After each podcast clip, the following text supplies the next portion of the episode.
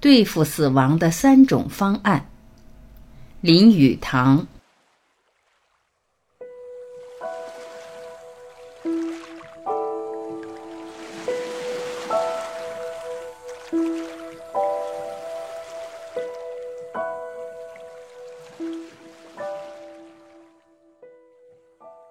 死亡是一个不祥的事实，但也是一个吸引人的话题。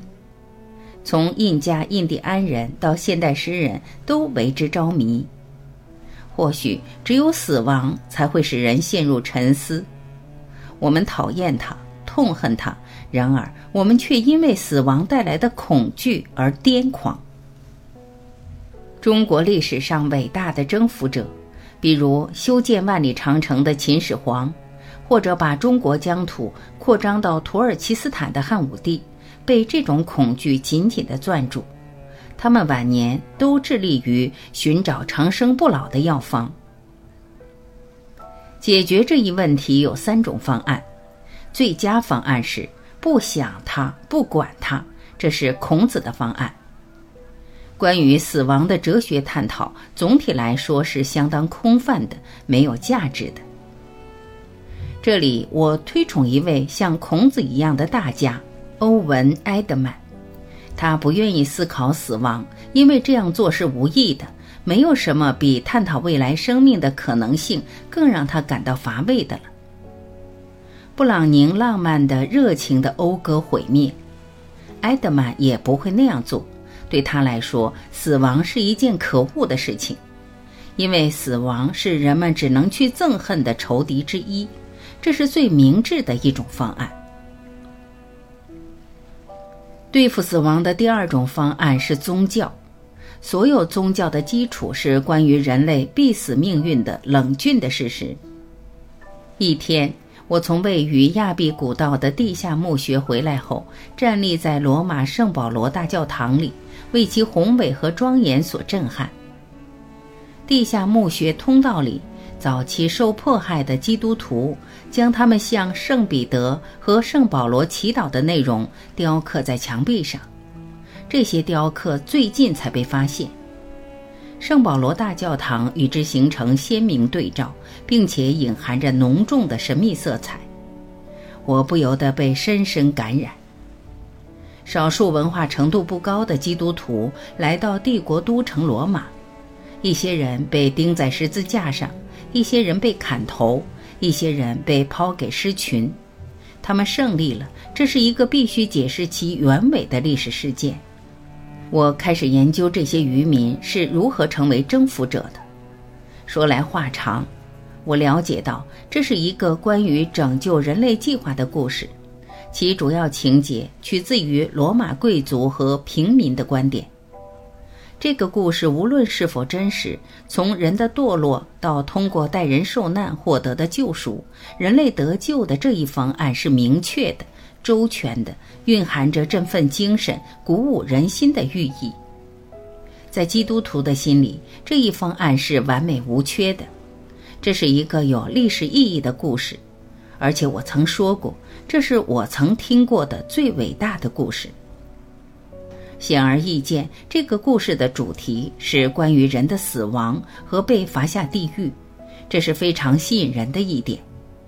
对此，一种出色的、有效的、震撼人心的解决方案是一个单词：复活。我能够清楚地感受到写在基督徒得胜旗帜上的圣保罗的话语：“哦，死神，你的锋芒在哪里？”这些话语征服了罗马。对待死亡的第三个方案是哲学式的领悟。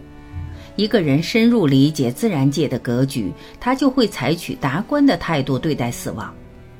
也许这相当困难，但是据悉，阿拉斯加的老年妇女静静地出了家门，行走在雪地里。当他们感到离开的时间到来时，当他们感到自己的生命只能给家人带来负担时，他们就离开人世。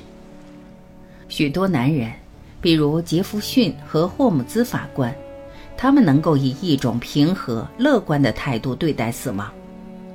杰弗逊说：“他为自己的一生满怀感激之情，并且随时准备离开人世，为其他人让贤。他讲话的方式宛如庄子著作中道教学说的许多智者，譬如子瑜，他曾经十分冷静地说道：“且夫德者时也，失者顺也。”庄子大宗师。在这句朴实的话语背后，存在着一种完全的哲学理念，它让人类感到心灵和智力的双重愉悦。世界上关于死亡话题的作品，没有人比道教徒庄子论述的更加完美的了。如果一个人能够接受关于宇宙变化的这一哲学理念，并知晓这种变化正是生命的规律，他就会学会客观地看待死亡。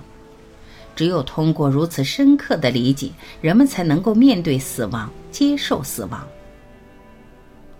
庄子曰：“天地有大美而不言，四时有明法而不议，万物有成理而不说。圣人者，原天地之美而达万物之理。今彼神明至精，于彼百化，物以死生方圆，莫知其根也。”biển 然而万物自古以固存，六合为具，未离其内；秋毫为小，待之成体。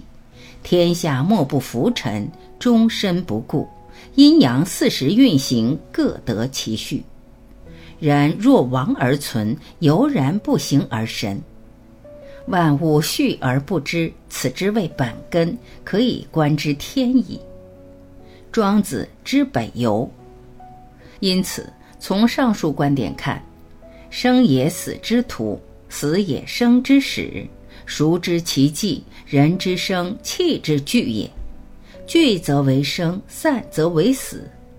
若死生为徒，无有何患？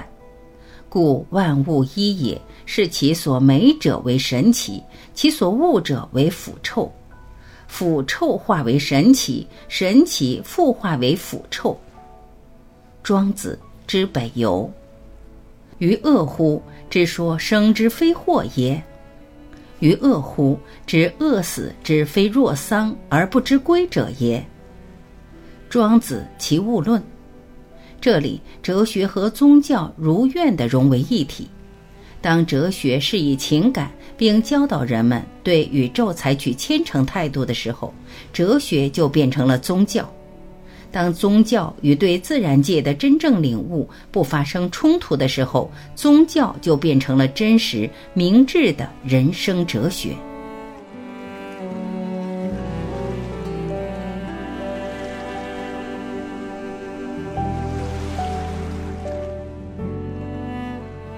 感谢聆听，我是晚琪，再会。